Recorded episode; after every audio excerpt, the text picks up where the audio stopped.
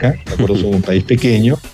y en este país pequeño, no sé, en el año 1956 empezamos a salir hacia afuera y recién en el 2000, en el 2000 la gente empezó a viajar un poco más. Todo pasaba